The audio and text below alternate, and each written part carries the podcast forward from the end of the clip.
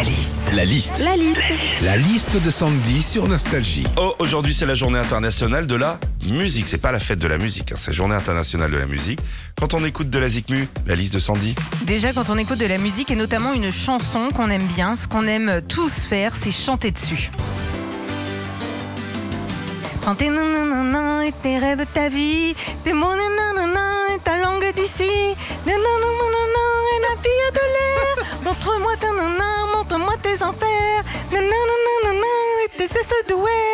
Bon ouais, le problème c'est qu'en général on chante un mot sur 20. Quand on écoute de la musique, ça peut être chez soi, mais ça peut être aussi en voiture. Et quand tu écoutes une chanson en voiture, genre un slow, un peu love, euh, genre ça.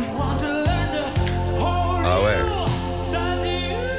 Ce qui est génial, c'est que ça te transporte. Tu te mets en mode romantique, même si c'est juste pour aller à Carrefour.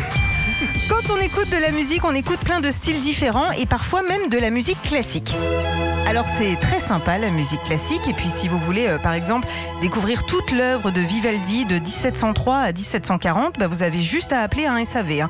vous aurez la complète. hein.